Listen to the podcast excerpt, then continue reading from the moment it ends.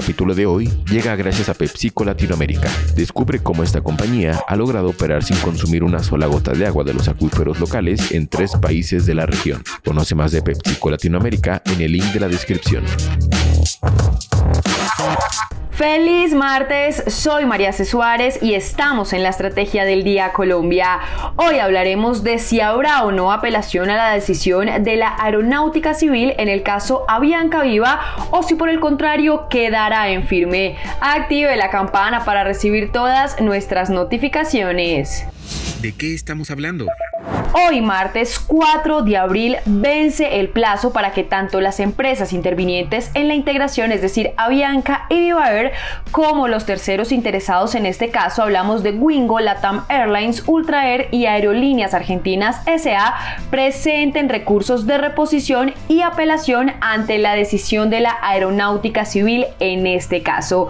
Recordemos que esta autoridad aérea informó el pasado 22 de marzo que, como lo reveló en primicia Bloomberg Línea, aprueba esta operación de integración entre Avianca y Viva Air, pero de forma condicionada, con lo que recordemos también estableció seis parámetros específicos.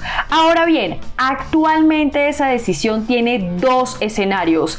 El primero, quedar en firme si no se presenta recurso alguno y el segundo, añadirle más tiempo a este proceso si es que los terceros interesados o las mismas aerolíneas que solicitaron su integración deciden reponer o apelar la decisión.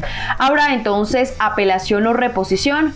Bloomberg Línea le hizo esta pregunta a Viva Air y la aerolínea indicó que de su parte no habrá presentación de recurso alguno. También consultamos a Avianca y esta compañía manifestó que todavía no ha tomado una decisión al respecto. Un pronunciamiento que será clave si se tiene en cuenta lo que manifestó Avianca una vez conoció la decisión de la Aerocivil.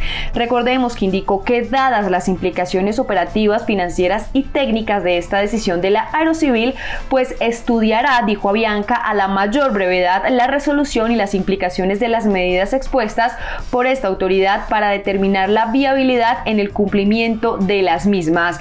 A lo que agregó, y esto es muy importante, que Viva Air ya no cuenta con las mismas capacidades en términos de red de rutas, aviones, trabajadores que tenía antes de la suspensión temporal de sus operaciones. Un factor que manifestó Avianca debe ser analizado al detalle para determinar la pertinencia de las condiciones establecidas por la Aerocivil. Asimismo, consultamos a los terceros interesados. Tanto Wingo como la Airlines manifestaron que continúan con el análisis de este caso para tomar una decisión frente a si radican o no recursos de reposición y apelación. Para conocer más detalles, visite ahora mismo bloomberlinia.com. Lo que debes saber.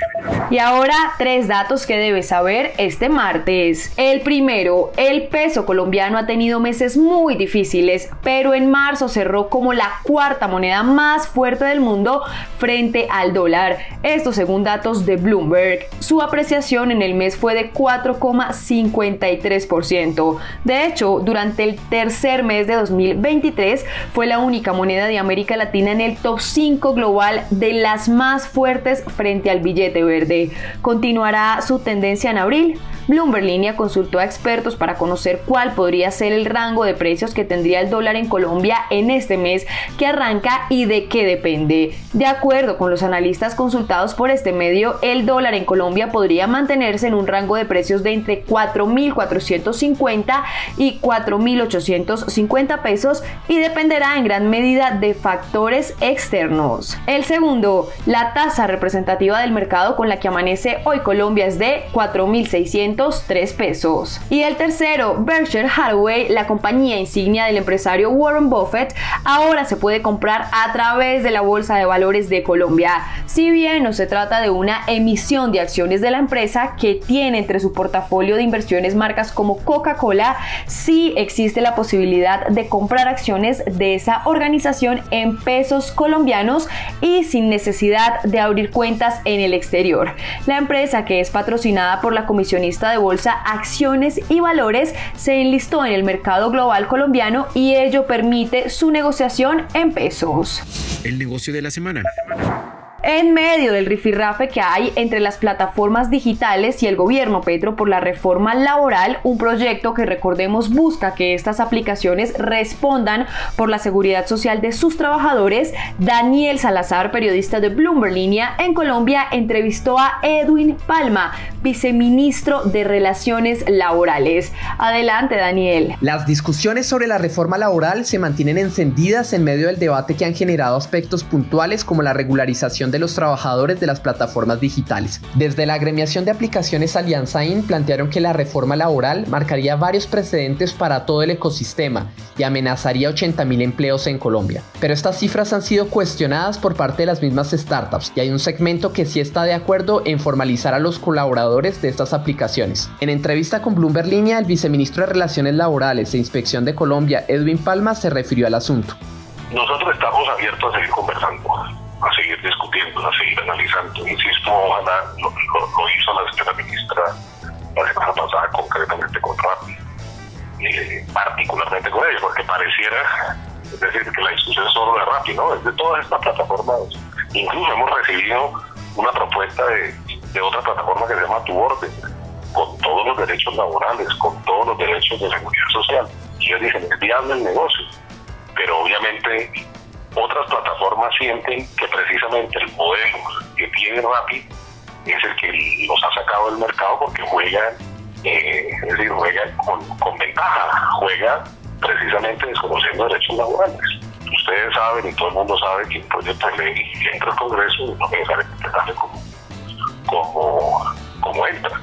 Pero para nosotros siempre fue fundamental intentar llegar a un acuerdo que facilitara un trámite legislativo, como lo hicimos con trabajo agropecuario, con trabajo del campo, es decir, las instituciones que quedaron allí incluidas, las discusiones que fueron mayoritariamente negociadas, discutidas y concertadas con el sector agricultor.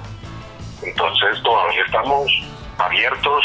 El viceministro pidió un debate profundo del articulado y dijo que defenderán la integridad de la reforma laboral del gobierno de Gustavo Petro. No, pues nosotros hemos presentado 76 artículos y creemos que, es decir, no fue no, no fueron 490 artículos para reemplazar todo el Código Sustantivo del Trabajo.